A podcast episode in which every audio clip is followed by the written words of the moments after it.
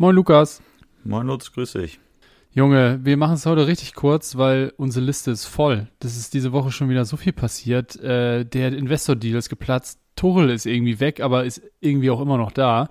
Wir waren zusammen im Stadion. Kroos ist auch irgendwie zurück. Andi Breme ist nicht mehr da. Und jetzt ist auch noch Eberl neuer Sportvorstand. Junge, was haben wir sonst noch mitgebracht? Ja, wenn noch Platz ist, dann drei aus neun und unsere neue Rubrik Was wäre wenn Fußballgott auf Leihbasis. Äh, Folge 18 Couch Capitanos. Lass uns reingehen, oder? Los geht's, setzt eure Schiebermützen auf, wir gehen rein.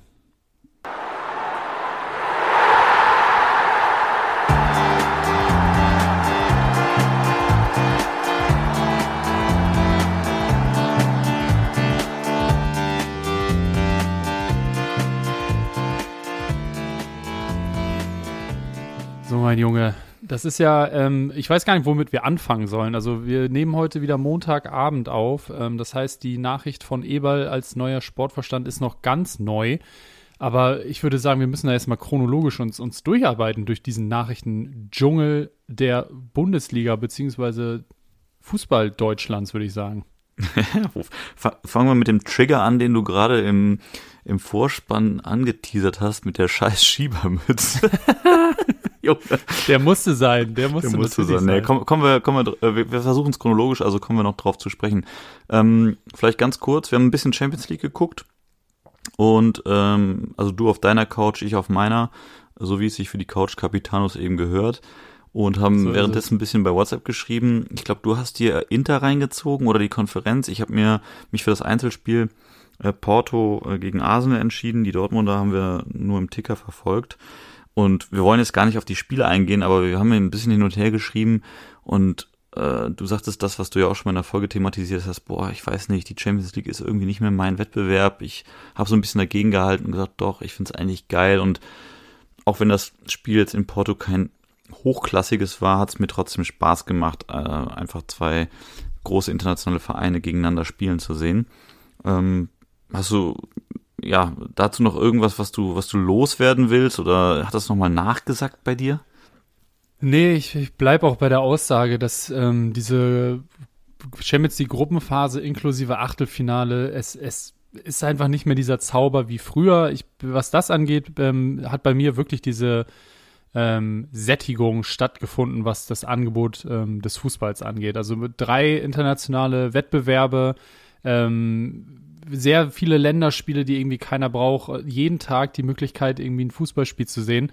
Das hat bei mir auf der Ebene dazu geführt, dass es mich weniger interessiert äh, und bei mir die Liga eigentlich noch stärker in den Vordergrund gerückt ist, dass es wirklich mich deutlich ja, deutlich mehr interessiert, was lokal passiert. Ähm, da gucke ich mir eher lieber nochmal ein Zweitligaspiel an. Ähm, beim HSV ja sowieso, aber dann gehe ich auch eher mal lieber ans Millantor und schaue da mal rein. Ähm, das, das, hat bei mir auf jeden Fall an Stellenwert ganz klar gewonnen gegenüber diesen immer stärker in den Fokus rückenden internationalen Wettbewerben und dass irgendwie eigentlich alles nur noch darauf ausgerichtet ist, hey, unsere Liga äh, ist eigentlich egal, ob da 20 Jahre hintereinander Bayern Meister wird. Hauptsache, die sind international wettbewerbsfähig, weil das ist ja das Eigentliche, was zählt. Mhm. Ähm, das, das, sehe ich eben ganz anders. Und deswegen war es auch bei mir dann so, als ich eben die Konferenz geguckt habe.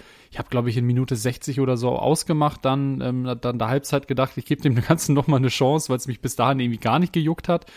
Ähm, aber es ist irgendwie nicht besser geworden. Ähm, ja, also natürlich ab Viertelfinale, Halbfinale, wenn dann irgendwie die ganz, äh, die Kracherpaarungen auch da sind, natürlich hat das irgendwie seinen Reiz. Ne? Da treten dann irgendwie so die besten Fußballer der Welt gegeneinander an, ähm, auf, auf sehr, sehr hohem Niveau. Natürlich finde ich das als Fußballfan dann auch cool, aber diese Begeisterung und dieser Zauber, den die Champions League mal hatte, ähm, der ist bei mir persönlich auf jeden Fall ein bisschen verflogen. Mhm, mh. Okay, hol ich durch. Ähm, müssen wir jetzt nicht tiefer drauf eingehen, wir haben das ja auch schon mal thematisiert, aber ich habe da nochmal drüber nachgedacht, als wir dann schrieben und ähm, ja, ich, wir festgestellt haben, dass wir da doch irgendwie unterschiedlicher Meinung sind. Ähm, ich unterstelle mal, dass du dann, wenn wir chronologisch die Fußballwoche so ein bisschen aufarbeiten wollen, nicht äh, die Europa League und die, die Euro, Euro Conference League dir reingezogen hast und somit das Ausscheiden der Frankfurter in letzterem Wettbewerb und das Weiterkommen der Freiburger in erstem Wettbewerb, ersterem Wettbewerb verfolgt hast. Oder liege ich da falsch? Ich habe es zumindest äh, im Ticker verfolgt. Ich habe es mir nicht aktiv angeguckt. Ich habe natürlich gesehen, dass die Freiburger ähm, ja doch in, mit einer richtig geilen Aufholjagd ähm, das noch geschafft haben. Aber ja, das ist, warte mal, wer spielt denn jetzt in, in welchem Wettbewerb? Freiburg ist Euroleague? Ja, genau. Frankfurt Ja, genau. Conference League, ja. Ähm, ja, da ist natürlich die Euroleague dann schon auch nochmal interessanter als die Conference League. Dementsprechend habe ich das aus der Frankfurter mit so, mit so einem müden Lächeln nur, ähm, ja, nicht kommentiert, aber zur Kenntnis genommen, sagen wir mal. Aber das, äh, das äh, Spiel der Freiburger war natürlich ganz geil, auch wenn ich es mir nicht angeguckt habe. Aber die Highlights habe ich mir dann reingezogen, weil da war ja schon ein bisschen was los. So kann man es wohl sagen. Ähm, dann kam diese Woche so ein bisschen, ja, was heißt ein bisschen, völlig überraschend ähm, die Nachricht von, vom Tod von Andi Brehme, dem Elfmeter, WM-Elfmeter-Schützen von 90 reingeflogen. Auch dazu haben wir irgendwie kurz ja, miteinander gesprochen oder geschrieben, das kriege ich jetzt gar nicht mehr so hin. Und weiß, ich weiß aber noch, dass wir total, ja, verdattert irgendwie so ein bisschen Ja. desillusioniert waren, weil wir irgendwie gedacht haben, was ist denn bitte los? Ist das jetzt gerade Ja, irgendwie zu selektive, ja, selektive Wahrnehmung, dass jetzt irgendwie innerhalb kürzester Zeit da äh, da so viel passiert auf der auf dieser schockierenden äh, Nachrichtenseite des Fußballs oder ist das der normale Lauf der Dinge und wir nehmen das jetzt einfach wirklich dann äh, ja selektiv wahr? Auf jeden Fall, genau wie du sagst, viel zu jung und ähm, doch auch sehr plötzlich dem Vernehmen nach. Ja. Ja, man hat ihn ja auch ähm, äh, auf der Beerdigung ähm, von Franz Beckenbauer hat man ihn ja auch noch gesehen. Mm, mm. Das ist ja nun jetzt auch noch gar nicht so lange her, aber ähm, ich habe mich dann einfach so ein bisschen erschrocken, dass man ja jede Woche ähm, Lothar Matthäus auch ähm, im Ja. Fernsehen sieht und Ja. der für sein Alter und der ist ja ein ähnlicher Jahrgang wie Breme, der sieht halt einfach noch wirklich fit aus. Ähm, der hat seinen Weg im Deu oder seinen Platz im deutschen Fußball jetzt so richtig gefunden, nachdem da immer wieder so Skandale waren und sowas. Und dann einfach den irgendwie Woche für Woche zu sehen und dann zu überlegen, der wäre auf einmal nicht mehr da, weil der natürlich viel präsenter immer noch ist als Andi Brehme, der sich eigentlich immer ja, irgendwann sehr, sehr stark auch zurückgezogen hat aus diesem ganzen Fußballgeschäft. Da hat er ja eigentlich gar nicht stattgefunden. Ähm, war da deutlich, sagen wir mal, deutlich bodenständiger unterwegs als ein Lothar Matthäus. Ähm, dementsprechend, ja, mich hat's auf jeden Fall ähm, auch getroffen, also im Sinne von überrascht, weil er eben noch, noch so jung war, Andi Breme. Ähm, und gleichzeitig die Verbindung für mich natürlich auch irgendwie als ein Hamburger Jung, äh, irgendwie in Barmbek groß geworden, bei Barmbek-Uhlenhaus gespielt. Ja, ja. Das hatte für mich natürlich nochmal irgendwie eine besondere Bedeutung, weil er eben Hamburger ist. Ähm, insgesamt muss ich tatsächlich aber sagen, dass ähm, er aus der Fußballgeneration ist, ähm, die ich nicht, noch nicht so richtig aktiv mitbekommen habe. Und deswegen habe ich ähm, weniger Verbindung zu ihm, äh, zum Beispiel im Vergleich zu einem Matthäus, weil der natürlich bis in die 2000er irgendwie noch auch gekickt hat und Mhm. dann noch diese ganzen Skandale losging. Und Bremen Mitte, Mitte, Ende der 90er aufgehört und dann ja irgendwie teilweise irgendwie im Management von Kaiserslautern auch noch unterwegs gewesen. Da habe ich ihn tatsächlich präsenter. Ähm, ja, weil er eben seine ganz großen Zeiten vor unserer Zeit hatte, ähm, gerade irgendwie um die Anfang 90er bei Inter Mailand und auch Weltmeister geworden. Ähm, schön zu sehen war auf jeden Fall, dass auch Inter Mailand äh, das mit einer Choreo gewürdigt hat. Ähm, und da, da wurde mir dann auch nochmal bewusst, auch wenn ich ihn nie so richtig aktiv auf dem Schirm hatte, ähm, weil er eben nicht aus meiner Fußballzeit sozusagen kommt. Aber wenn selbst ähm, Inter Mailand, einer der größten Vereine der Welt, irgendwie dem so einem deutschen Spieler, der da ein paar Jahre war, so würdigt, ähm, dann, dann wird einem die Tragweite dann doch nochmal ähm, bewusster, dass das eben wirklich einer der, der großen Spieler Deutschlands war und, und auch eben uns, uns 90 da zum, zum Weltmeistertitel geschossen hat. Ja, ja, ja. Die Geschichte zu dem Elfmeter, die war ja wohl auch irgendwie so, dass, äh, dass es Dialoge mit Mitspielern gab, äh, kurz vor der Ausführung des Elfmeters. Und da hat er ja nochmal so ein bisschen die Suggestivfrage gesteckt bekommen von Kollegen auf dem Feld.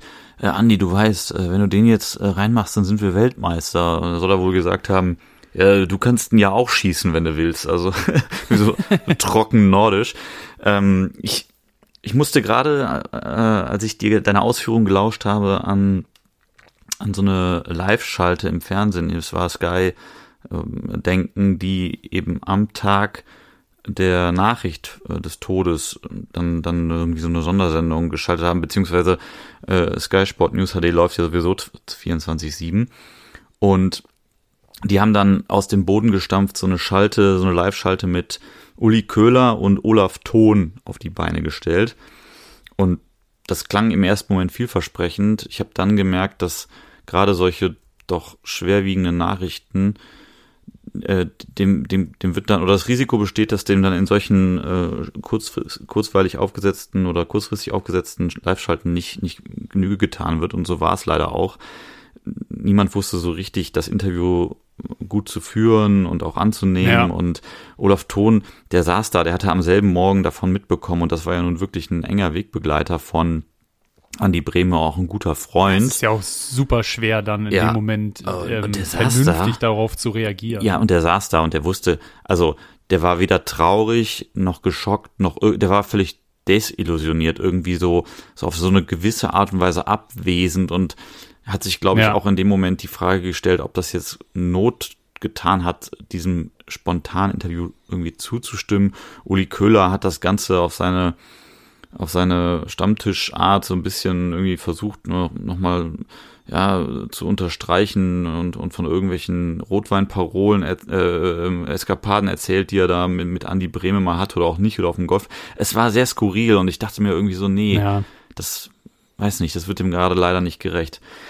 Da hilft es naja. auch manchmal einfach nochmal äh, ein paar Stunden innezuhalten, erstmal nur zu sagen, okay, da ist gerade ein großer Spieler von uns gegangen und es dabei erstmal zu belassen und einen Nachruf vielleicht dann auch irgendwie ein bisschen bedachter zu machen und nicht irgendwie da direkt alte Wegbegleiter zu interviewen. Aber ähm, das ist nun mal der, die Medienwelt, in, in der sich der Fußball nun mal befindet, dass es immer irgendwie alles sehr schnell und sofort passieren muss. Ähm, ich habe es selber nicht gesehen, aber ich kann mir vorstellen, dass es einfach nicht ja, nicht unbedingt der, der, passendste Rahmen ist, da irgendwie sofort äh, eine Reaktion ähm, auszustrahlen. Ja, weiß naja. ich nicht. Das Aber, ist übrigens, äh, ähm, kleine Side Note, äh, Folge 18, wie ja eingangs schon erwähnt. Und ich frage mich gerade, ist das jetzt das zweite oder schon das dritte Mal, dass wir jetzt hier äh, Ruhe in Frieden äh, sagen wollen, müssen, können, äh, dürfen? Ich weiß gar nicht, was da das richtige. Ja, auf jeden Fall. Also ist. Breme, Beckenbauer, gab es noch jemanden? Nee, ich, ich glaube, es war zwei, es ist jetzt das zweite Mal. Ja, ähm, aber zweimal dann auch aus diesem, aus dem erweiterten Weltmeisterteam von ja. 90 natürlich auch, die ähm, Beckenbauer als Trainer dann damals.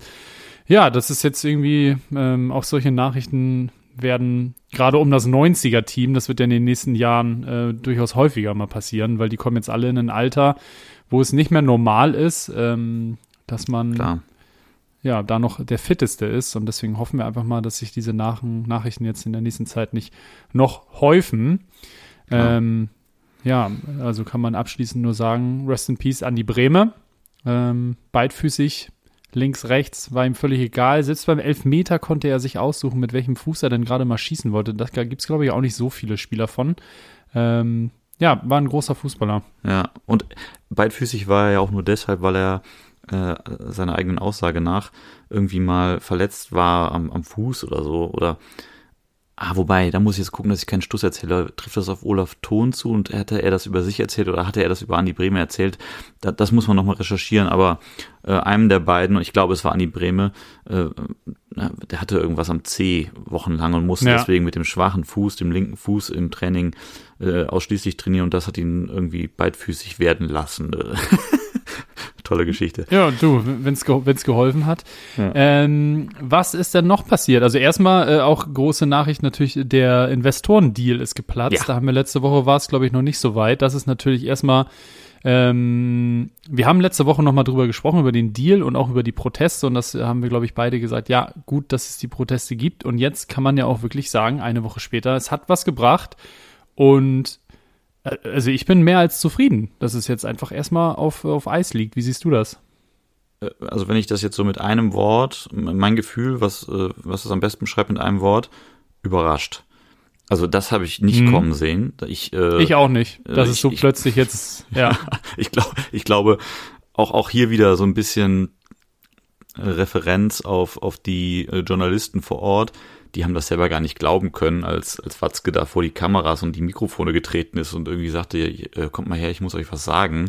da haben die gedacht, Der Deal okay, was, ist geplatzt. ja, was kommt jetzt? Und dann stellt er sich dahin und sagt, das Ding ist durch, wir brechen ab. Nicht wir legen es auf Eis, sondern wir brechen ab. Da war auch der ein oder andere mächtig unglaub, äh, ungläubig und ich habe auch gedacht, huch.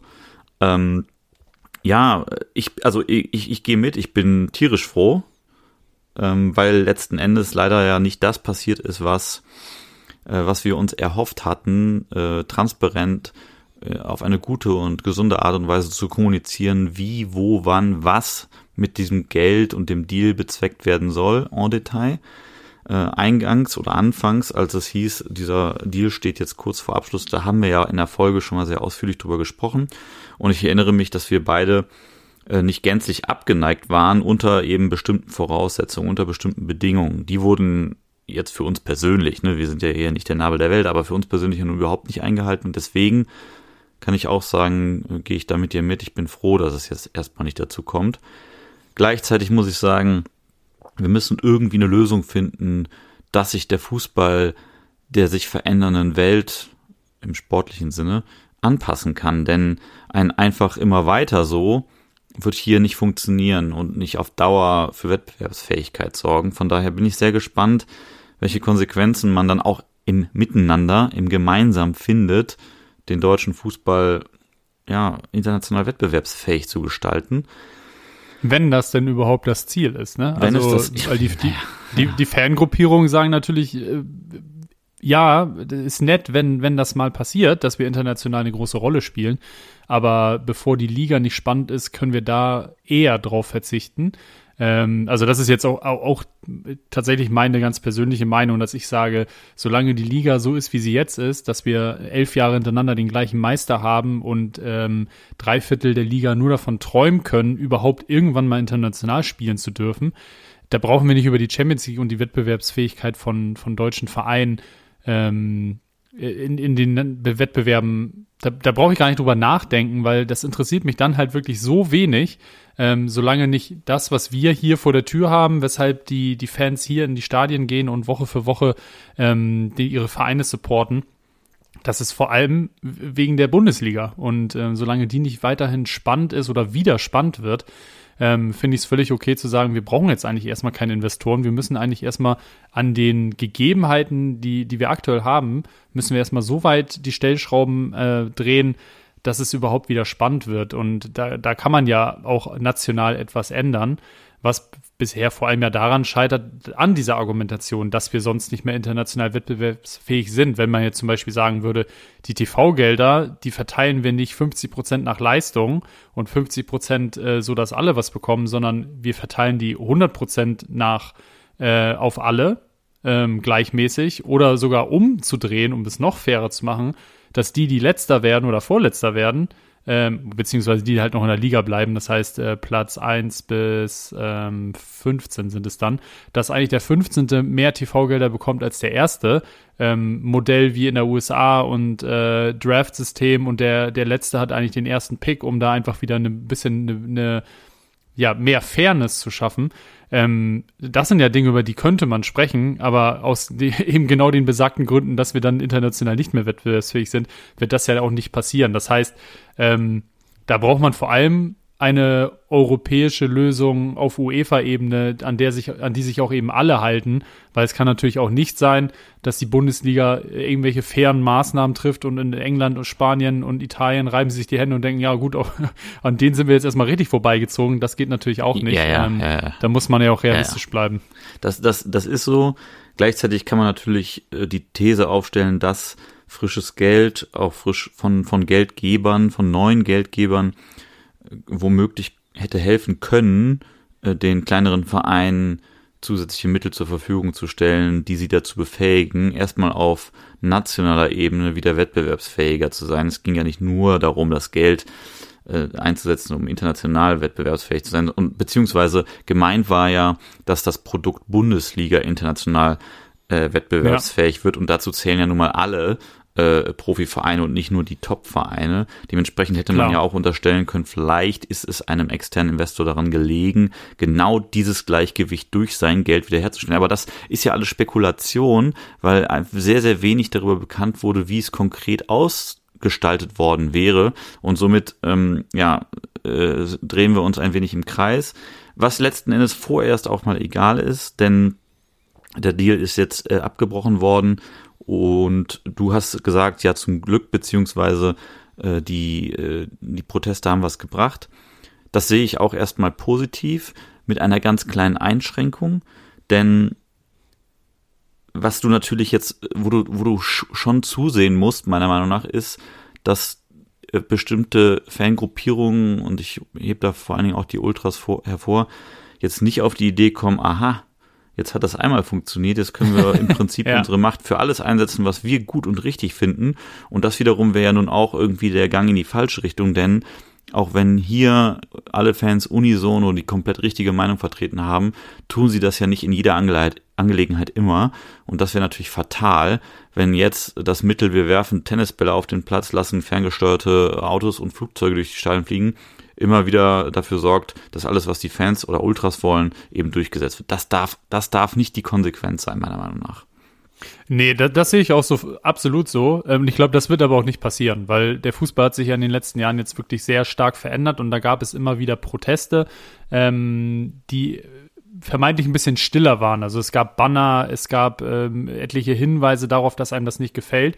Aber ich glaube, das hat sich bisher in der Stärke der Proteste hat sich das ja zurückgehalten, wenn es nicht um solche sehr wichtigen Entscheidungen ähm, im Fußball äh, oder in der, der DFL oder der Bundesliga ging, ähm, bei der die Fans halt nicht gefragt wurden. Ne? Also, weil mhm. grundsätzlich kann man ja eben sagen, ja, okay, die Mitglieder, natürlich haben die Anteile an, an den Verein und äh, die dürfen da mitgestalten und wenn die dann nicht gefragt werden und einfach übergangen werden, das geht halt nicht. Und ähm, dem, das finde ich halt dann so, fand ich jetzt so, so positiv, dass es eben so ein, ein harmloser Protest war, ohne dass äh, irgendwelche, mhm. ähm, ohne dass randaliert wurde, ohne dass ähm, Leute persönlich angegangen wurden, sondern wirklich einfach ein friedlicher Protest, der jetzt wirklich was gebracht hat. Das finde ich sehr, sehr gut.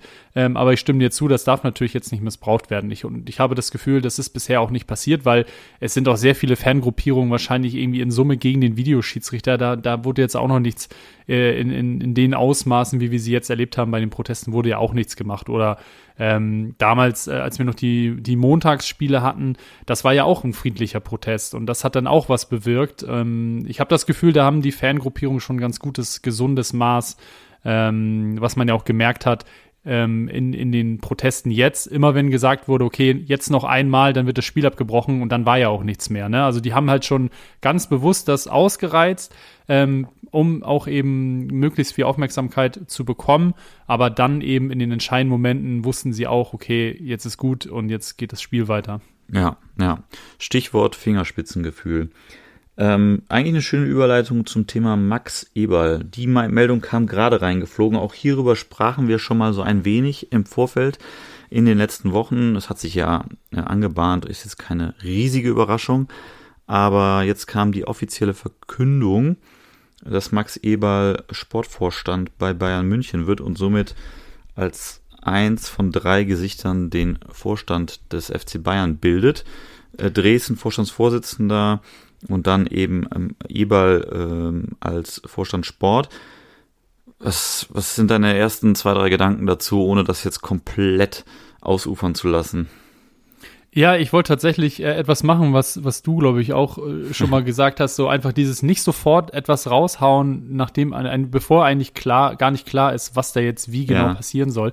Und dadurch, dass es noch so frisch ist, wäre das tatsächlich auch mein Vorschlag gewesen. Lass okay. uns erstmal die ersten Pressekonferenzen abwarten. Okay. Ähm, und dann haben wir auch so ein besseres Gefühl, wie stellt er sich vor? Was sind eigentlich seine Aufgaben? Was will er erreichen? So, dann haben wir nächste Woche eigentlich ein bisschen, bisschen besseren Aufhänger darüber, was Max Ebel äh, als Personalie jetzt eigentlich für den FC Bayern bedeutet, weil es ist ja nicht die einzige Personalie, die wir hier besprechen könnten, weil ähm, es gab ja auch noch die Entscheidung, dass Tuchel ähm, ja, er ist noch da, aber äh, es ist ein, ein, wie sagt man, ein, ein nee, tot, nicht tot auf Raten, das sagt man nicht, sondern man sagt. Doch, es, also kann man sagen, es ist ein bisschen, es ist ein bisschen martialisch, aber man kann das sagen. Aber es ist ein Abschied auf Raten in dem Fall. Ja. Und so kann man äh, das ist ein bisschen besser ausgedrückt. Oder, ja. oder eine Abschiedstournee. Ähm, lass uns auf Tuchel gerne, also ich äh, haken, ich akzeptiere deinen Vorschlag, dass wir äh, ja, bei der gut. Verkündung von Eberl bleiben und das nochmal in Ruhe aufgreifen. Würde dann aber äh, im Gegenzug gerne von dir ähm, haben, dass wir Tuchel nachher auf drei auf, aufs neun verschieben, weil wir sowieso über die Bayern sprechen werden.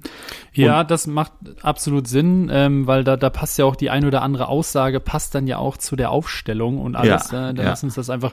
Dann äh, Skip und Skip, äh, Doppelskip der Bayern-Themen schieben wir auf später. Ja. Was haben wir denn noch gemacht? Dann heißt, äh, wir waren im Stadion. Auf, wir waren im Stadion. Das auch? Das ist auch richtig. Lass uns da, ähm, das, äh, ich springe hier aber auch jetzt hin und her. Ein Punkt war vorher noch, und zwar ähm, Toni Kroos. Ui, ja, stimmt. der, der, der beste Mittelfeldspieler aller Zeiten der, der DFB 11, ähm, also zumindest was Erfolge angeht ähm, hat in einer kurzen, aber knackigen Nachricht äh, auf Social Media, auf etlichen Plattformen angekündigt, dass er zurück ist. Und warum? Ja, weil der Nationaltrainer ihn gefragt hat und er Bock hat. Was halten wir davon? Was halten wir davon? Wir, wir zusammen im Kollektiv. Ja, ich glaube, falls sich unsere Meinungen nicht geändert haben, äh, halten wir hier unterschiedliches von. Also, ich ja, kann dir gerne mal einen Anfang machen. Äh, wir haben uns nicht gestritten, aber wir haben, wir haben ein bisschen hin und her geschrieben und es äh, äh klare Kante bekannt jeweils. Ich finde das Quatsch. Ähm, Toni Kroos, das mal vorweggeschickt, ist, da gehe ich mit, einer der besten Mittelfeldspieler, äh, die Deutschland jemals hatte. Soweit würde ich sogar gehen. Aber ich bin auch der Meinung, dass Toni Kroos äh, seine Zeit bei der Nationalmannschaft hatte. Ich finde ganz allgemein, losgelöst von der Person Toni Kroos, diesen Rücktritt vom Rücktritt einfach Unsinn. Ich bin einfach nicht davon begeistert, weil ich zudem meine, dass wir genügend mehr als talentierte, wirklich hochqualitativ gute ähm, Mittelfeldspieler haben, die eins nicht haben, was Toni Kroos hat, nämlich einen Titel gewonnen. Und ich glaube, dass das essentiell ist, dass wir Leute auf den Platz stellen, die diese Gier ganz automatisch mitbringen, einen Titel gewinnen zu wollen, weil sie eben noch nicht zu den Glücklichen zählen, die den Weltmeisterpokal in, in, in die Höhe recken durften. Ich habe einfach das Gefühl gehabt, dass die, die Mannschaft von 2014 danach äh, mit jedem Turnier so ein bisschen mehr den Anschein erweckt hat, satt zu sein. Und das ist, das ist mhm. Gift für so ein Turnier. Und deswegen halte ich da nichts von, finde das nicht gut und ähm, ja, stehe da vielleicht auch allein mit meiner Meinung im, im, im Raum, aber erzähl du mal. Ja, also bevor ich jetzt ähm, zu meinem Standpunkt komme, kann, kann ich dir ja von mir auch aus sagen, ich war auch noch nie Nationalspieler und ich habe auch richtig Bock, einen Weltmeistertitel zu gewinnen. Das bringt aber gar nichts, wenn man es nicht kann. Ähm, und von daher, du hast gesagt, wir haben sehr viele talentierte Mittelfeldspieler. Da würde ich aber die Frage stellen, ähm, auf der zentralen Position, die halt super wichtig ist, wer ist denn im gleichen Regal wie Toni Kroos? Gündogan. Ja, okay, der spielt. Der spielt dann halt neben Groß. Aber ansonsten haben wir da auf dem Niveau haben wir halt keinen Mittelfeldspieler. Äh, Kimmich, wenn er in Topform ist, würde ich sagen, dann gehört er in dieses Dreiergespann unserer besten zentralen Mittelfeldspieler. Aber ansonsten, da kommt halt auch lange erstmal nichts. Und gerade, das finde ich nämlich so spannend, wenn ich halt sage, ich, ich begrüße Toni Kroos, ich, ich küsse seine Augen. Ich bin einfach froh, dass er wieder da ist, weil für mich zählt einfach bei der Nationalmannschaft immer das Leistungsprinzip, was ja auch am Ende dann sehr stark immer kritisiert wurde bei Yogi Löw, der eben sehr stark auf diese Legacy und seine vertrauten Spieler und sowas gesetzt hat, was auch zu Recht kritisiert wurde, finde ich, weil ähm, wie lange der Lukas Podolski und ja, ich habe ihn immer geliebt, aber wie lange der den noch in der Nationalmannschaft, ich sag mal, durchgeschleppt hat, ähm, da hätte man auch eher schon auf jüngere Spieler setzen können, die zu dem Zeitpunkt wahrscheinlich nicht unbedingt schlechter waren oder ähm, da gibt's auch andere Personalien, die, die Löw eben auf die seine vertrauten Leute halt gesetzt hat. Und das hat natürlich beim Weltmeistertitel sehr gut geklappt. Da war ein Podolski dabei, da war auch noch ein äh, 36-jähriger Klose dabei. Alles schön und gut, aber irgendwann hat's halt nicht mehr funktioniert, weil die Leute, auf die er gesetzt hat, eben nicht mehr die Leistung hatten, ähm, die, mit, mit der du was reißen konntest. Und von daher finde ich das gut, dass man sagt, solange Toni Kroos auf dem Niveau ist, auf dem er immer noch ist, ähm, macht es absolut überhaupt gar keinen Sinn, den nicht einzuladen. Ähm, und finde es daher, daher gut, dass er zurück ist und ähm, hab natürlich, sehe natürlich auch die, die Schattenseiten, ne? dass du natürlich so ein Mannschaftsgefüge, wenn er jetzt in Groß wieder zurück ist und auf einmal sagt so, ja, Leute, Papa ist zurück, ähm, ich nehme jetzt hier die Binde und ich bin jetzt hier der, der, der, der wichtigste Spieler überhaupt. So sehe ich das aber auch bei Groß nicht. Also ich glaube, der, der weiß schon, welche Rolle er einnehmen muss und war ja noch nie so der ganz große Lautsprecher, sondern hat eben auf dem Platz überzeugt und wenn das jetzt ein Spieler gewesen wäre, der eben vor allem auch diese, diese Leitwolf-Mentalität hat und immer so ein Lautsprecher gewesen wäre, dann hätte ich auch gesagt, hey, dann lass lieber auf die Jüngeren setzen, die jetzt ranwachsen, die müssen die Verantwortung übernehmen. Aber ähm, dadurch, dass Groß eben vor allem auf der spielerischen Ebene eigentlich immer zu überzeugen wusste, ähm, freue ich mich, dass er zurück ist. Hm. Na gut. Hm. Hm. Ja. Nehme ich nicht. Aber, Aber ja. weißt, du, weißt du, was das Schöne ist? Äh, wir werden es ja sehen im Sommer. Ja, wer, wer, äh, es geht ja hier nicht darum, Recht zu behalten, aber die Taten auf dem Platz werden äh, ja in die eine oder in die andere Richtung bestätigen. Von daher hoffe ja, ich, dass ich falsch liege. Am Ende ist es, am Ende ist es auch völlig egal, weil äh, haben wir auch schon kurz gechattet, als äh, die Nachricht rauskam und irgendwie eine Prognose, wie wir dann jetzt auflaufen könnten. Mit der Abwehr kommen wir sowieso nicht über die Vorrunde, Vorrunde hinaus, äh, wenn, wenn das so bleibt und die weiterhin so löchrig ist. Aber vielleicht wurde ja auch gerade deswegen der Toni ähm, als mittlerweile ja doch schon Holding Six als eher defensiver Mittelfeldspieler und mit weniger Ausflügen nach vorne. Ähm, vielleicht wurde er ja auch genau dafür geholt, dass er jetzt die klare Ankerrolle im Mittelfeld hat und Günduan oder jemand anders da vorne ein bisschen rumtouren darf. Ähm, aber ja, wie du schon gesagt hast, wir werden das sehen im Sommer, spätestens jetzt in den nächsten DFB-Lehrgängen in Testspielen haben wir schon mal einen kleinen Vorgeschmack, wie das aussehen kann. Ähm, gehen wir über zu unserem Stadionbesuch. Ich habe dich nämlich mitgenommen in das schönste Fußballstadion Deutschlands, oh in den Gottes äh, Willen, Hamburger, Hamburger Volkspark gegen äh, den Aufsteiger Elversberg. Und äh, bevor ich äh, einsteige, wie ich das so fand, würde mich natürlich ähm, mit deiner durchaus neutraleren Brille interessieren, wie du dieses Spiel ähm, jetzt auch mit, mit ein paar Stunden dazwischen hast es mal sacken lassen. Wie bewertest du denn den Auftakt von Steffen Baumgart als neuen HSV-Trainer? Wie war die Leistung des Hamburger Sportvereins für dich am Sonntag? Ja, also erstmal nochmal äh, herzlichen Dank, dass ich mitkommen durfte. Ich hatte dir ja vor, im Vorfeld geschrieben, dass ich mir das 90 Minuten vor dem Fernseher reintun werde einfach weil ich neugierig war, wie äh, Baumgarts Debüt jetzt eben aussehen wird. Da sagtest du hier spontan Karte frei, komm mit. Also danke erstmal. Ähm, insgesamt war es ein, ein, ein cooles Erlebnis, das ein wenig dadurch geschmälert wurde, dass ich die Pommes, auf die ich mich gefreut habe, die ganze Zeit schon nicht gefunden habe und ich bin wirklich fast einmal den ganzen Stadionlauf äh, habe ich gemacht vor Anpfiff es gab alles, ja. Es gab Pizza, Pulled Beef Burger, Hot Dogs, Bratwürste in, in, in Varianten, die du dir nicht ausdenken kannst, gemischte Krebs, Tüten, Krebs. Es gab alles, Fischbrötchen, aber scheiße nochmal, eine einfache Pommes, Fehlanzeige. Das ist, äh, das war ein Downer. Also ich bin da schon, bin da schon leicht gereizt, dann irgendwann oben in der, in der Südtribüne angekommen und um aufs Spiel einzugehen, was habe ich gesehen? Ich habe ich habe so ein bisschen gehofft, dass ähm, da haben wir, glaube ich, auch drüber gesprochen, dass jetzt nach vier Tagen ein Trainer nicht irgendwie direkt das ganze Ding da, äh, das ganze Thema auf dem, auf dem Rasen verändern kann, geschenkt. Aber ich habe so ein bisschen darauf spekuliert, dass die Baumgartsche Euphorie sofort zu spüren sein würde. Und ich muss gestehen, die habe ich ja so 90 Minuten überhaupt nicht gesehen. Ich habe äh, insgesamt von beiden Mannschaften ein leider wirklich sehr, sehr schlechtes Fußballspiel gesehen. Elversberg hat nicht furchtbar, nicht furchtbar tief gestanden, die haben aber gut gestanden fürs Spiel, das gemacht, was sie eben machen konnten. Ich finde, der Ball lief bei den Gästen vernünftig in den Reihen, ähm, haben jetzt nicht wirklich viele Torchancen rausgespielt, äh, aber trotzdem so ein, zwei Nadelstiche gesetzt.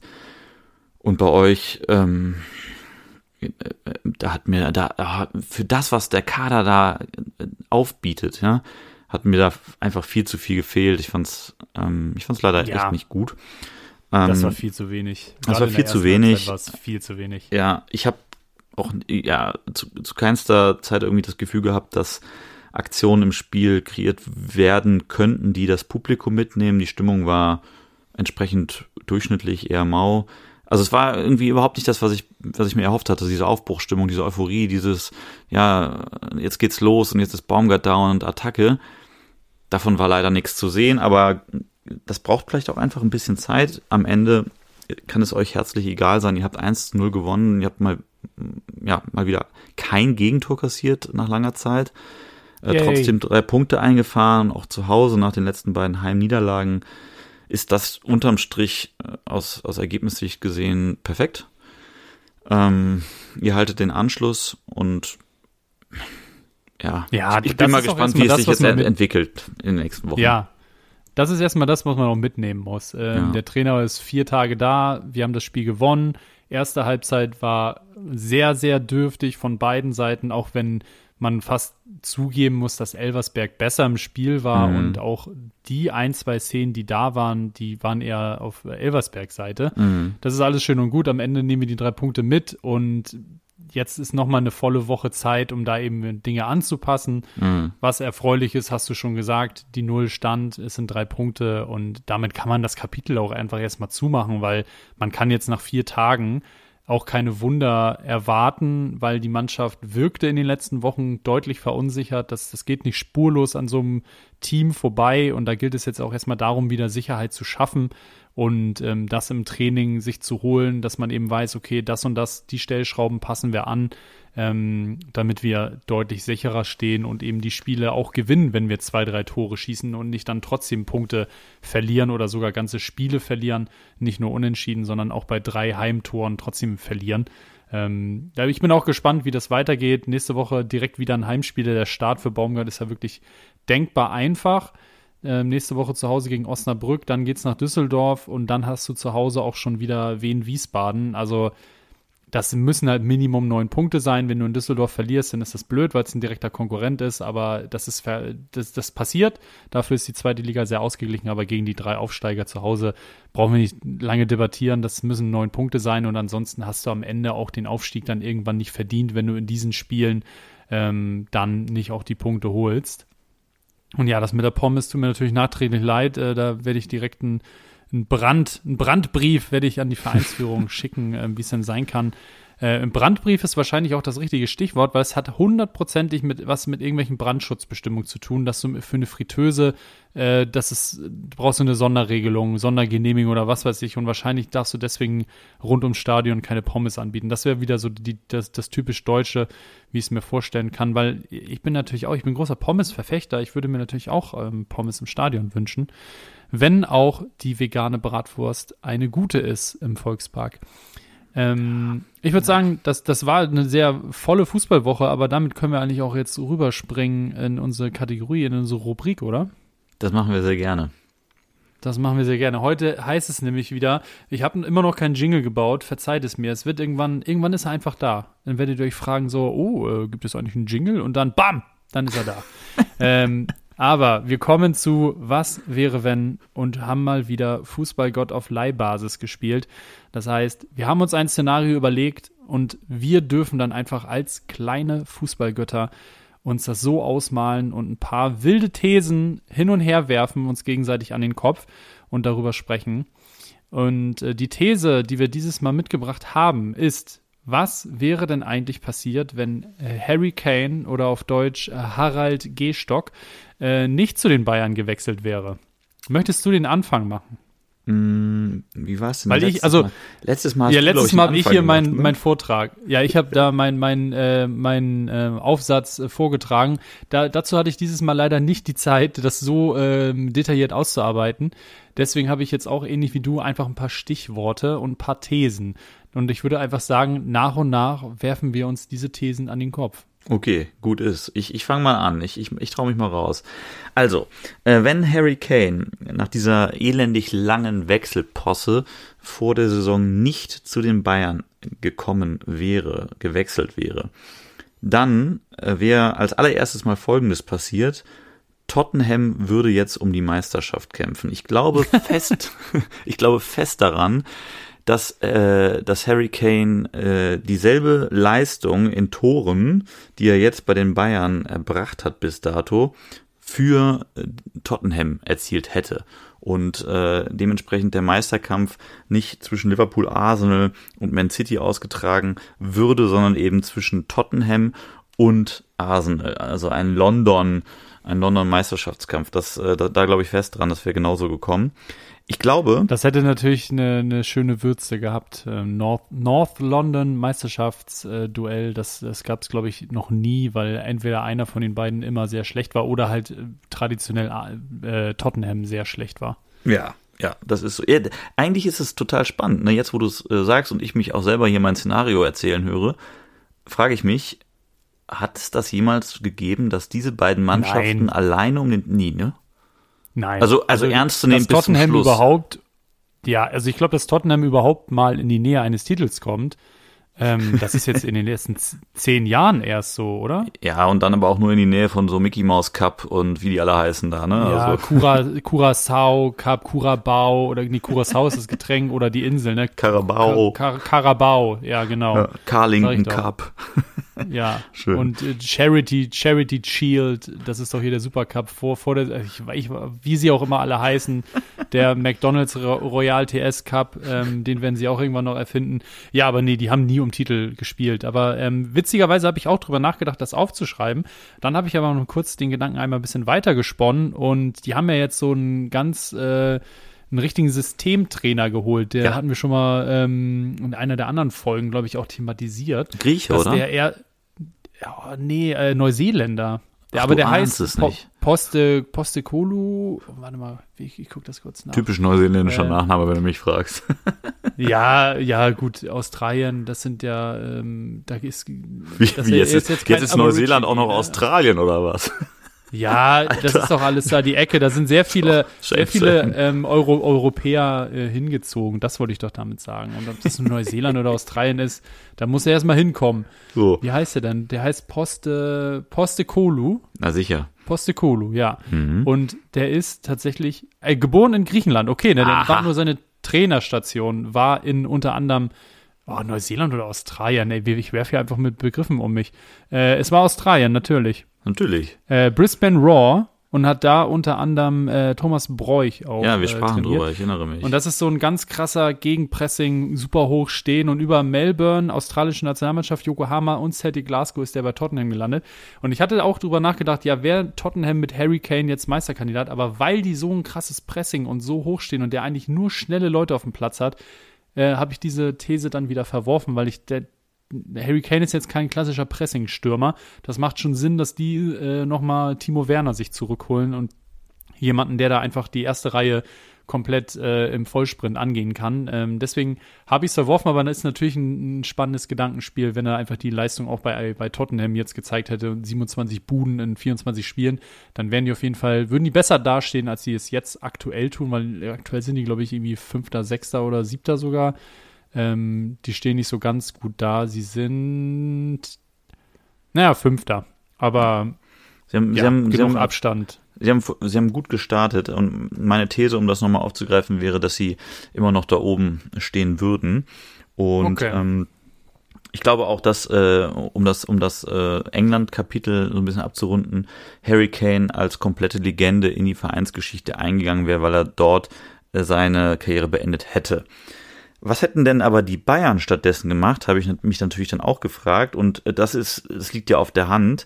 Die hätten meiner Meinung nach ähm, den damals auch gehandelten äh, Dusan Vlahovic äh, geholt von Juve, äh, vorher Florenz und äh, Partizan, Partizan Belgrad. Und ähm, ich glaube mittlerweile ist er 24, aber äh, als es diskutiert wurde, 23 Jahre alt. Der hat jetzt aktuell 15 Hütten für Juve auf dem Konto und ich würde mal so weit gehen zu sagen, der wäre dann zu den Bayern gekommen und der hätte äh, jetzt nicht 15 Hütten, sondern schon 25 auf der Uhr.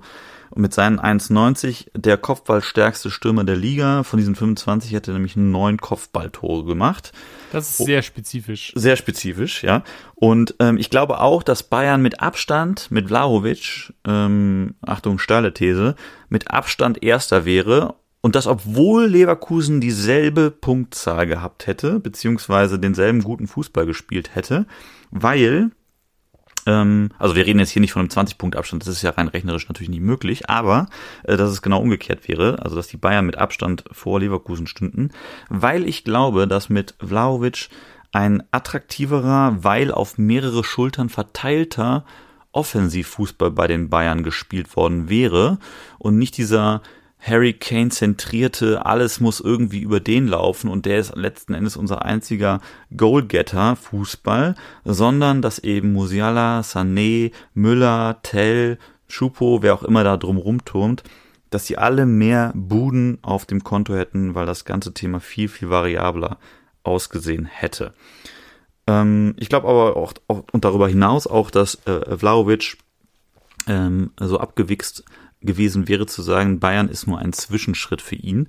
Der macht zwei Jahre, holt die Meisterschaft, kommt mit den Bayern dann ins Champions League Finale gegen, du kannst es dir natürlich nicht anders ausdenken, Juventus Turin, ja, ja die sich, wenn, die sich irgendwie da, so die sich irgendwie da reingemauert haben, Catenaccio-mäßig, um dann zu sagen, das war jetzt hier nett in München, aber wie ehemalige Bayern auch, verlasse ich äh, die äh, Säbener Straße gen Madrid, folge Toni Kroos und kröne mich da dann endgültig zum König von Spanien. Das wäre, glaube ich, passiert, also sehr realistisch sogar. Ja, das ist eigentlich, eigentlich ist es passiert. So realistisch. Machen wir uns nichts an. vor. Wenn du die Augen lang ja. genug zumachst, dann weißt du es. Ja, gehe ich aber grundsätzlich mit, dass ich ähm, glaube, dass der auch auf jeden Fall viele Tore schon gemacht hätte. Also mhm. das ist, glaube ich, ein sehr, auch ein sehr abschlussstarker Spieler. Ich weiß ehrlich gesagt gar nicht, das kann ich gar nicht so einschätzen, ob der spielerisch noch irgendwie besser ist als Kane. Das, das könnte ich gar nicht sagen. Die Spiele, die ich von ihm gesehen habe, das ist halt schon so ein wuchtiger Stürmer, Kopfballstark, abschlussstark. Ähm, kann jetzt nicht sagen, ob der im Dribbling jetzt irgendwie noch mal viel besser ist und ob der gewisse Dinge noch mal deutlich besser kann als Kane, außer dass er vielleicht in jüngeren Jahren einfach noch ein bisschen schneller ist. Das mag sein, aber ähm, ansonsten kann ich zu dem gar nicht so viel sagen. Finde es aber ein interessantes Gedankenspiel. Hast du noch weitere Thesen oder soll ich mit meinen Thesen? Nee, ich bin sehr gespannt auf das, was du zum Besten gibst. Ja, also erstmal habe ich gesagt, ähm, dass sie Kane nicht bekommen haben und dann aber in dem gleichen Zuge auch keinen anderen richtigen Top-Stürmer. Mhm. Ähm, haben sich auf Kane versteift, sind leer ausgegangen und was machen sie dann? Dann nerven sie wenigstens noch die Dortmunder und holen Last Minute äh, Niklas Füllkrug. Mm. Ähm, so als absoluten Notnagel. Wir, sie hauen sich nochmal 10 Millionen Euro an Top. Bremen kann nicht widerstehen, sind eigentlich schon mit Dortmund einig, aber sagen sie, gut, wir holen uns Lücke. Äh, dann holen wir uns wenigstens die neuen der, der DFB 11, wenn wir schon Harry Kane nicht bekommen, die neuen der Three Lions. Ähm, ja, was dann aber passiert, ähm, ja, Füllkrug ist halt nicht Harry Kane und macht nicht die Buden, die Harry Kane macht. Und dementsprechend kommt diese vermeintliche Bayern-Krise noch früher, als wir sie jetzt haben. Es ist eigentlich keine, ist es keine Krise, weil Leverkusen einfach eine Jahrhundertsaison spielt und ohne diese Bayern irgendwie ganz entspannt fünf, sechs Punkte Vorsprung auf Dortmund, Stuttgart oder Leverkusen hätte und niemand würde eine Krise herbeireden. Ähm, ja, diese Krise ohne Harry Kane, die, die, die passiert aber. Und dementsprechend wird Tuchel auch viel schneller entlassen und die Bayern werden richtig nervös, weil es einfach aktuell keinen richtig geilen Trainer gibt und baggern natürlich viel zu früh an Xabi Alonso, der aber sagt so Leute, ich bin jetzt hier ein Jahr da, äh, wir stehen gut da, wir sind Erster, was wollt ihr von mir? Ruf mich im Sommer nochmal an, aber erstmal werde ich jetzt hier mit Bayern 04 Leverkusen deutscher Meister und dann, dann könnt ihr mir mal die Füße küssen, ob ich dann zurück an die Sebener Straße komme. Ähm, das ist erstmal so zur, zur Grundausrichtung. Und was dann passiert, ähm, das ist so ein bisschen der Downfall des FC Bayern München, weil die werden richtig nervös. Die finden keinen kein Trainer von Weltformat, den es jetzt braucht. Und was machen sie? In Rom, die AS Rom, die hat einen Schnellschuss gemacht. Die haben José Mourinho entlassen. Und Uli Hoeneß und Uli Hoeneß wagt es doch tatsächlich, José Mourinho, den Bad Boy der, des europäischen die. Trainerdaseins zu holen. Ähm, und das ganze Kapitel hält genau sechs Wochen. Weil nach sechs Wochen, nach sechs Wochen wird öffentlich, dass auf der, ja, sagen wir mal, es ist die Weihnachtsfeier. Ähm, Tuchel irgendwie so kurz vor Weihnachten gegangen und nach sechs Wochen auf der Weihnachtsfeier ähm, kurz danach wird die Bombe platzen gelassen, weil José Mourinho und Uli Hoeneß sich auf der Weihnachtsfeier geprügelt haben. Und dann ist das, ist das Kapitel, ist das Kapitel auch schon wieder beendet. Und der Bayer, FC Bayern äh, sucht im Winter händeringend nach neuen Trainern und probiert interimsmäßig irgendjemand zu installieren. Hansi Flick ist im Gespräch. Äh, alle, alle, die jemals da waren, sind im Gespräch. Ähm, und am Ende macht Louis van Gaal noch ein halbes Jahr die Saison fertig, wird irgendwie solider nochmal Dritter oder Vierter, kommt in die Champions League, aber ansonsten passiert da nichts. Kein Titel wird geholt, die erste titellose Saison von Bayern seit elf Jahren. Und ähm, ja, das ist so mein, mein kurz, kurzzeitiges Szenario für den FC Bayern, weil ich hoffe es auch so ein bisschen. Ich hoffe, dass genau das so ein bisschen passiert. Natürlich nicht in der Tragweite, aber ich hoffe einfach, dass der FC Bayern jetzt wieder mit dem Trainer im Sommer daneben liegt und wirklich die einfach mal wieder so eine Phase haben, wo sie zwei, drei Jahre ähm, jemanden brauchen auf der Trainerposition, der da eigentlich erstmal wieder was aufbaut. Das war so das, was damals äh, Louis van Gaal eigentlich gemacht hat, auch wenn da die ganz großen Titel ausgeblieben sind. Der hat eigentlich so das Fundament gelegt von der Spielanlage und auch von der Kaderzusammenstellung, ähm, dieses Grundgerüst gelegt, was dann dem FC Bayern den, den, den Erfolg der letzten Jahre auch gebracht hat. Und ich hoffe, dass das einfach mal wieder so einen kleinen Bruch gibt und die Bayern sich das erstmal wieder erarbeiten müssen und nicht jetzt einfach auf Autopilot auch noch die nächsten zehn Meistertitel holt. Herrlich. Also das, was du da beschreibst, ist ja pretty much die Kernschmelze des FC Bayern. Ja. Und an ja, ein, zwei, an ein, zwei Stellen, geil. ich habe also ich habe äh, an ein, zwei Stellen auf bestimmte Äußerungen äh, oder Szenarien gehofft, die dann anders kamen. Beispielsweise sagtest du ja, auf der Weihnachtsfeier haben sich ähm, äh, José Mourinho und Uli Hoeneß geprügelt. Ich hatte auf geküsst gehofft, das wäre auch ja wäre auch wäre auch cool gewesen. Wäre auch, wär auch cool gewesen. Aber ähm, äh, spannend. Das ist so, also äh, du links rum, ich rechts rum, ne? Das ist so komplett, komplett entgegengesetzte Szenarien. Ich finde, beide haben ihren Charme, ja. Ja, und, du äh, setzt halt hier wieder auf die Bayern-Erfolgskarte und die finden wieder in die Spur, aber das will ich nicht sehen. Ja, ich will, dass der ich, FC ja, Bayern, ich will da auch jetzt, dass die Bayern-Fans, die jetzt zwölf Jahre alt sind und nur den FC Bayern als Meister kennen, ich will auch jetzt ähm, nicht wortwörtliche, aber im, nicht imaginäre, wie sagt man, ähm, ich möchte Ohrfeigen verteilen, aber nicht im Sinne von, von körperlich, sondern die sollen jetzt auch mal wissen, wie das als Fußballfan ist, wenn man keinen Erfolg hat. Weil es kann nicht sein, dass in München irgendwie zehntausende kleine Jungs und Mädels rumlaufen, die wirklich es nicht anders kennen, als dass jedes Jahr am, am Rathausbalkon da diese Schale in die Luft gereckt wird in ihren peinlichen Lederhosen. Nee, da ist jetzt mal Schluss mit. Aus die Maus. Jetzt gibt es einfach mal wieder so drei, vier Jahre, da passiert ja gar nichts, außer vielleicht mal einen Titel im DFB-Pokal. Geschenkt. Sollen sie mitnehmen.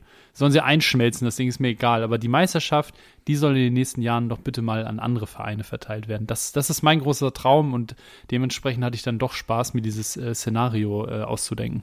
Ja, zumal ja auch die Kiddos da unten äh, schon genug belastet sind, dadurch, dass sie jahrelang Markus Söder irgendwie sich an der Tischkante ja. festhalten sehen. Aber das ist ein anderes Thema.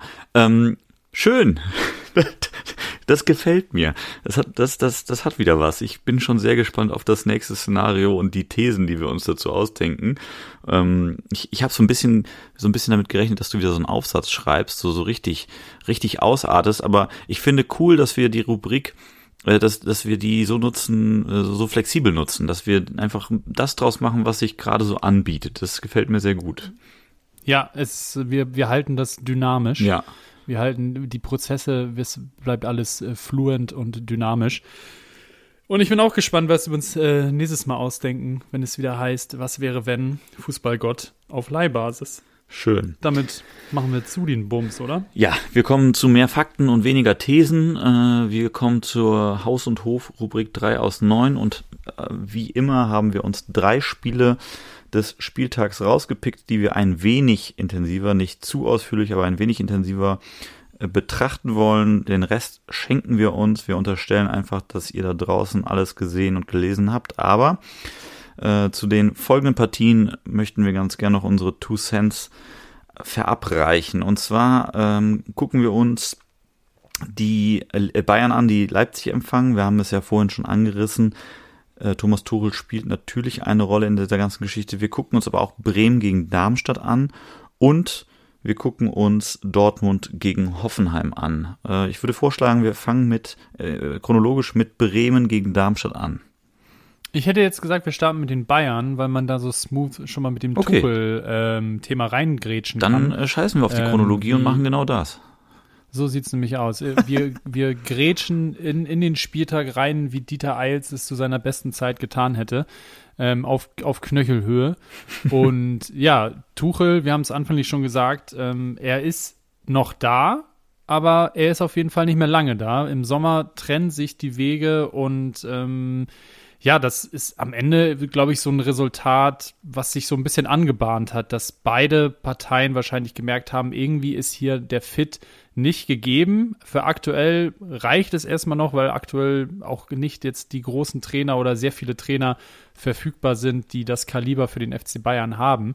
Und deswegen, ja, ist es jetzt mit äh, Aussicht auf den Sommer ähm, auf ein, ein Ende auf Zeit und Tuchel wird den FC Bayern verlassen ich finde es eine ganz, ganz komische Entscheidung. Ich weiß gar nicht, ich wusste, als ich das gehört habe, gar nicht so, was ich, so richtig, was ich damit anfangen soll mit dieser Nachricht. Wie hast du es denn aufgenommen?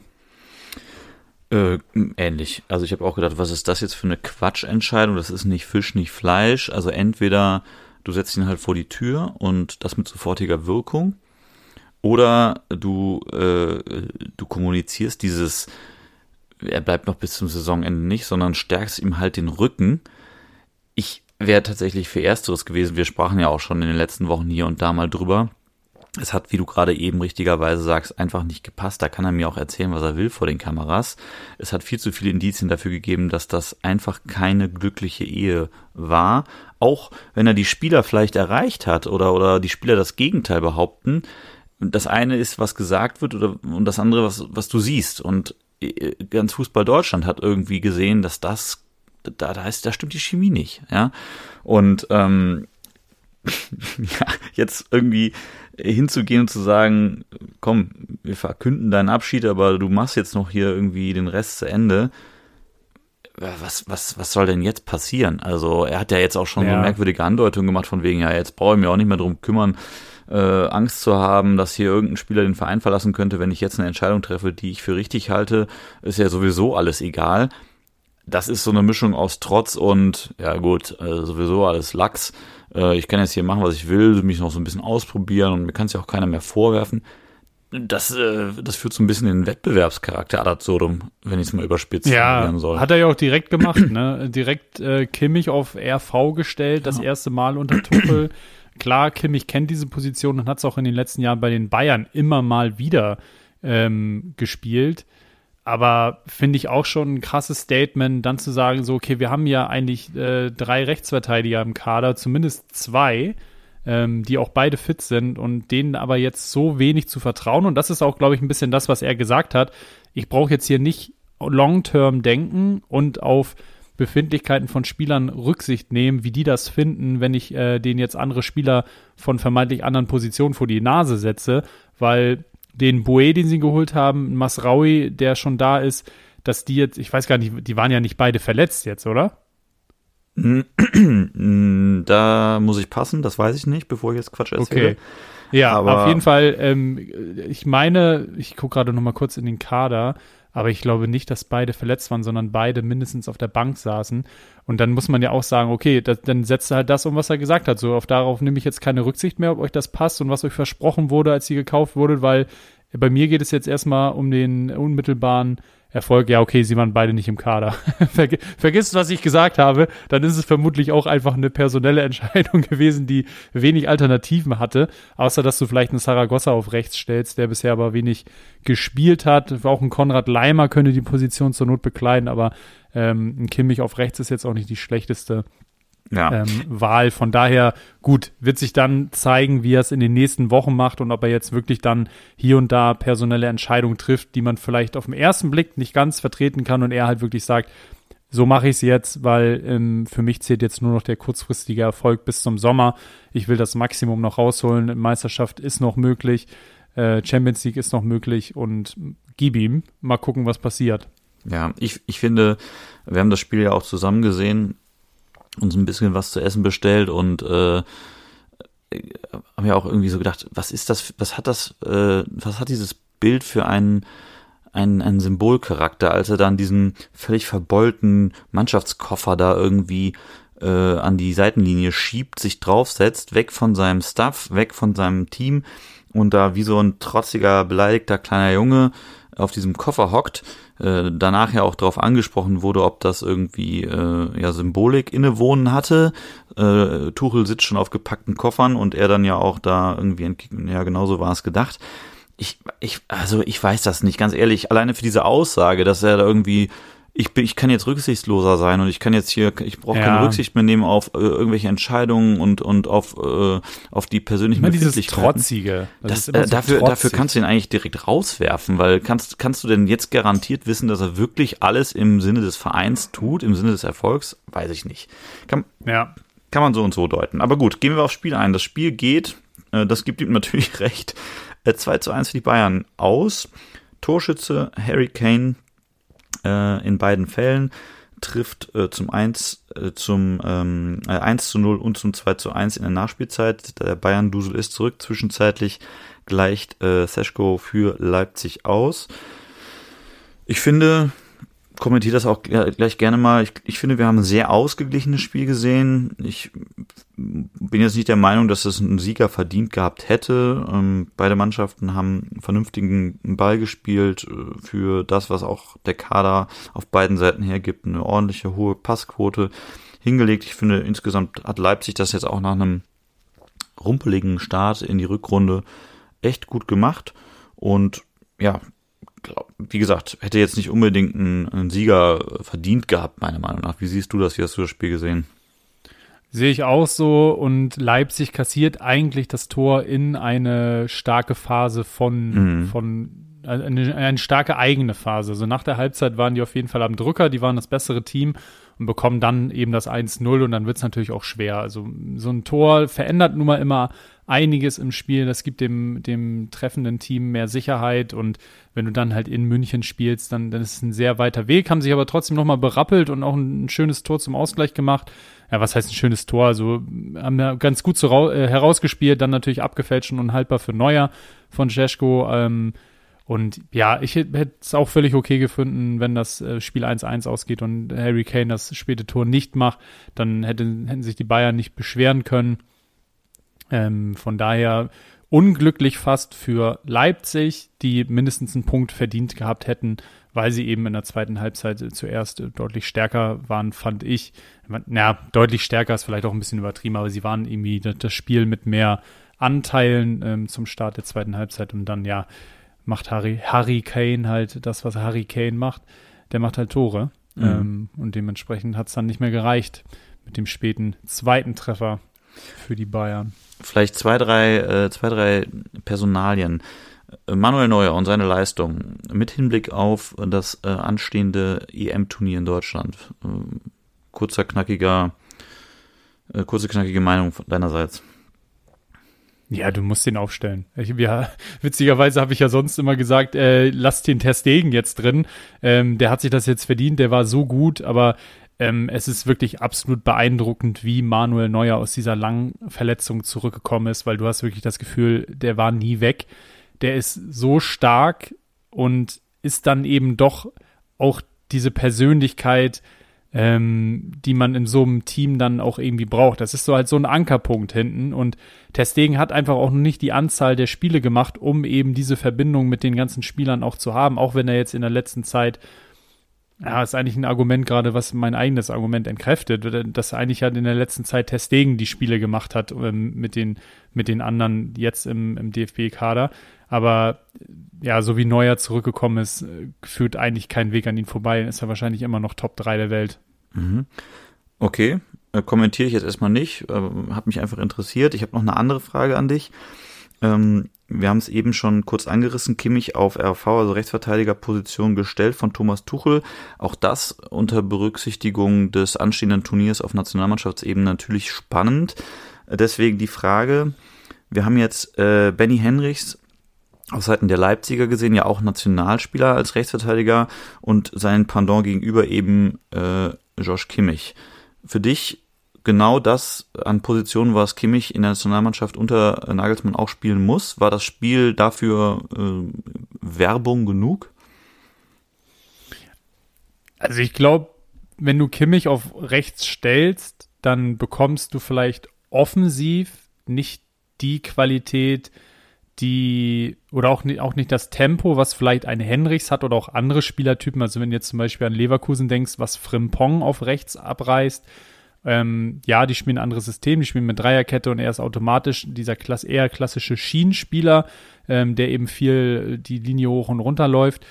das kann man von Kimmich nicht erwarten, aber was man von Kimmich erwarten kann, der macht halt wenig bis gar keine Fehler und ist halt defensiv absolut fest im Sattel und hat die Bahn dann auch im Griff. So, dafür hat er lange noch auch irgendwie im Zentrum gespielt. Der ist ballsicher, der gibt Bälle nicht leicht her. Ähm, und hinsichtlich der vermeintlichen Defensivschwäche im DFB-Team finde ich das halt, für mich ist es eine super Maßnahme, da mehr Stabilität reinzubekommen und gleichzeitig eben so einen qualitativ hochwertigen Spieler wie Kimmich trotzdem auf den Platz zu stellen, obwohl du Kimmich, ähm, sorry, obwohl du Kroos und Gündogan äh, im Zentrum hast ähm, und trotzdem nicht auf ihn verzichten musst. Mhm. Okay, und letzte Ja- oder Nein-Antwort. Pavlovic mit zur EM? Nee, sehe ich noch nicht. Okay. Guti, ähm, ganz kurz auf der Blick auf die Tabelle. Die Bayern mit 53 Punkten sind auf 8 Punkte ran an Leverkusen. Leipzig verweilt auf Platz 5. Äh, die können froh sein, dass die Dortmunder, zu denen kommen wir auch noch, äh, selbst nicht gewonnen haben. Dementsprechend bleibt die Champions League in Reichweite. Kommen wir zum nächsten Spiel. Wollen wir uns eher den Bremern und den Darmstädtern widmen?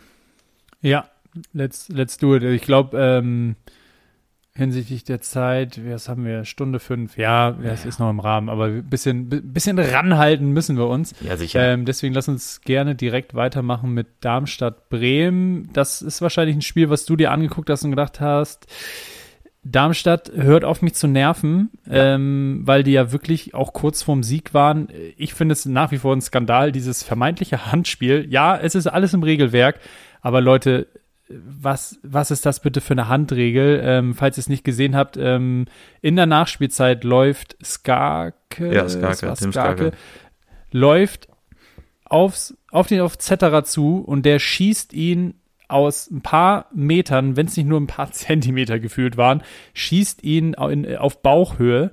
Skarke mit angelehnten Armen kriegt den Ball gegen diesen Unterarm und dadurch springt der Ball genau in seinen Lauf und er kann easy einschieben.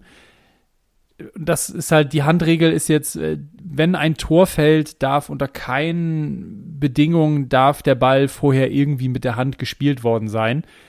Und das kann es doch irgendwie nicht, also das kann es doch irgendwie nicht sein. Also ich fand Hamanns Aussage bei Sky auch irgendwie passend. So, Leute, setzt da doch mal welche hin, die haben dieses Spiel, die dieses Spiel auch mal gespielt haben und das verstehen, weil ähm, er dann eben auch das andere, ein weiteres Argument gebracht hat.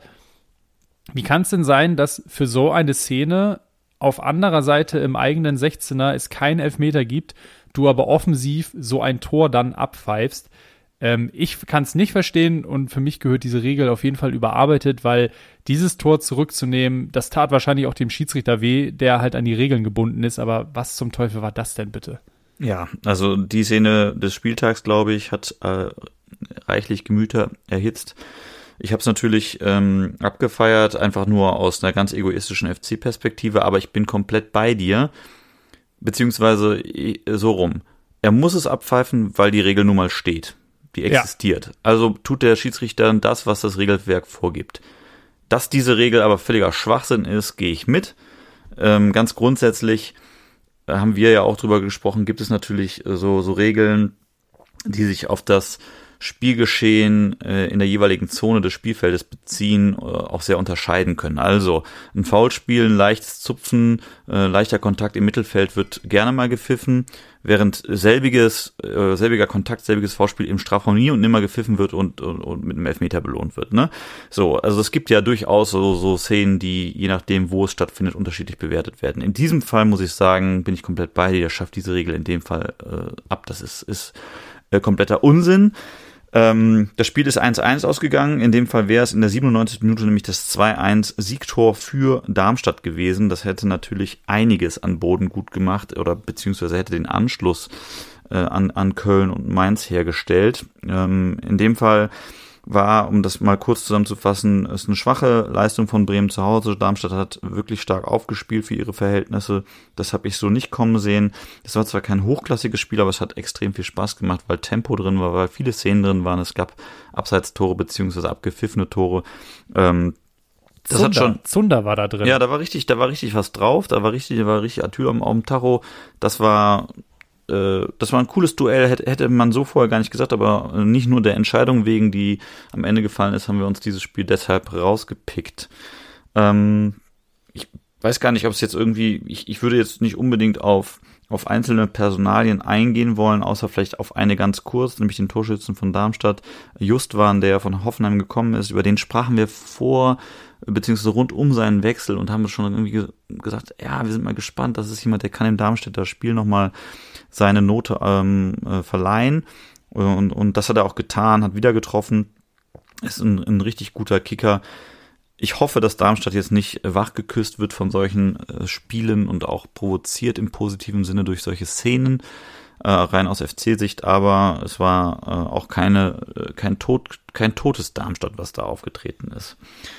Nee, ähm, auf jeden Fall. Also auch die Reaktion der Mannschaft beim vermeintlichen 1 zu 2 für Darmstadt. Ähm, da hast du schon gesehen, also die Mannschaft ist auf jeden Fall eine Mannschaft.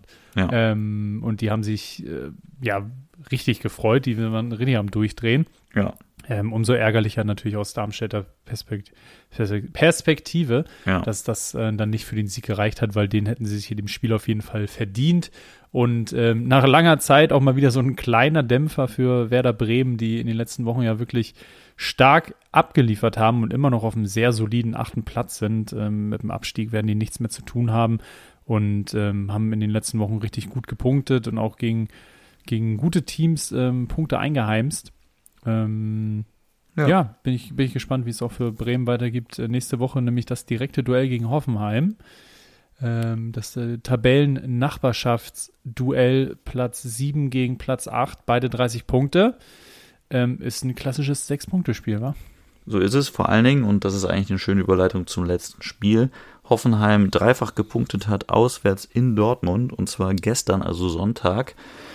Äh, ich habe mir das Spiel angeguckt und ich bin kein Dortmund-Fan, aber ich muss sagen, mich frustriert diese Mannschaft ungemein. Un unfassbar doll. Das ist, ich, ich, ich, weiß gar nicht warum. Vor dem 1 zu 0 schon. Vor ja. dem 1 zu 0 von Hoffenheim denkst du dir schon, sag mal, wart, also seid ihr irgendwie welk? Was macht ihr da?